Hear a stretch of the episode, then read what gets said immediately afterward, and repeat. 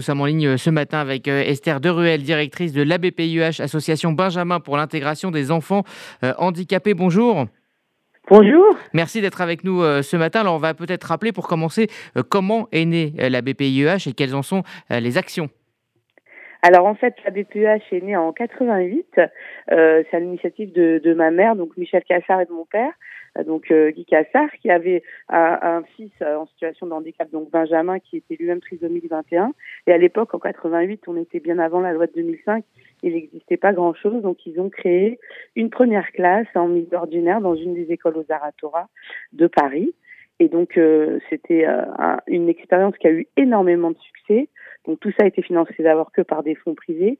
Et donc, euh, petit à petit, il y a eu de plus en plus de demandes, donc de plus en plus de classes ouvertes dans différentes écoles.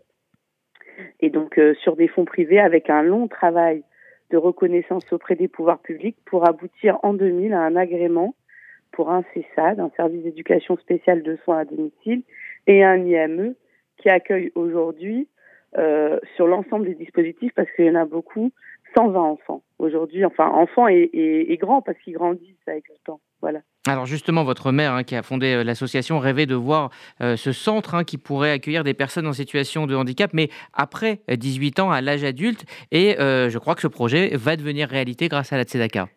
Ouais, on n'a jamais été aussi proche, jamais. Euh, ça fait plus de quasiment dix ans hein, qu'on travaille sur le projet parce qu'il faut rester acharné et déterminé pour continuer à, accompagner ces personnes tout au long de la vie. Et en fait, oui, c'est vrai, elle voulait qu'on continue avec ce regard qui est spécifique à notre association, qui, qui regarde ces personnes comme n'importe laquelle d'entre nous. On est tous singuliers, on est tous différents et on a tous des ressources. Et l'idée, c'est de continuer à accompagner à ce que chaque personne qui passe par notre association se sente euh, légitime à être est, à vivre dans la société. Et donc pour les adultes, à avoir une vie d'adulte comme vous et moi, donc à avoir un logement indépendant, avec de l'aide évidemment pour, euh, pour tous les actes de la vie.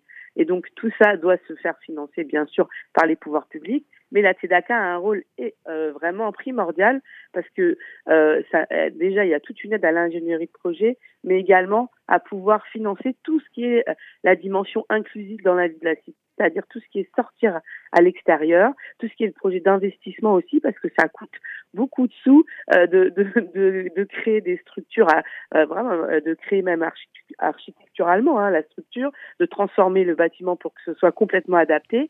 Et ça, l'État participe, mais à hauteur uniquement de 60%. Donc les autres 40%, il faut aller les chercher.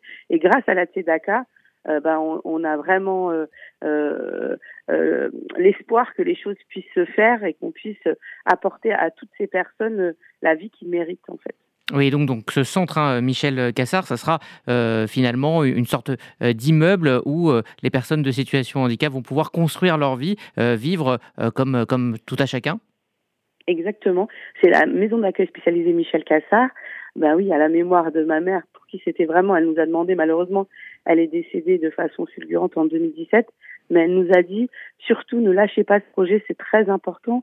Et donc nous, on a continué, évidemment. Les jeunes sont là, ils grandissent, ils sont en demande hein, d'avoir un endroit qui respecte euh, leur vie d'adulte et en même temps qui prend en compte leurs besoins, qui les accompagne et qui les ouvre vers la cité. Effectivement, on a trouvé un, un, un super immeuble dans le 15e arrondissement de Paris qui pourra, qui s'appellera la Villa Benjamin et qui pourra regrouper l'ensemble des services et des, et des structures euh, de l'association euh, pour les 120 enfants. Alors il y a certaines structures qui sont externalisées, d'autres qui sont qui seront sur le lieu, mais l'idée c'est vraiment à la fois d'avoir un complexe qui permette d'accueillir dans les meilleures conditions et surtout qui ouvre vers l'extérieur en faisant plein d'activités autour, en s'inscrivant dans la vie de la cité. Et donc c'est ça que nous voulons construire.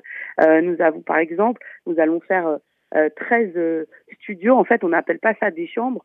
C'est pas des chambres, c'est des studios. Les personnes, elles vont pouvoir vivre dans leur appartement, comme vous et moi. Il n'y a pas de raison qu'elles n'y aient pas le droit.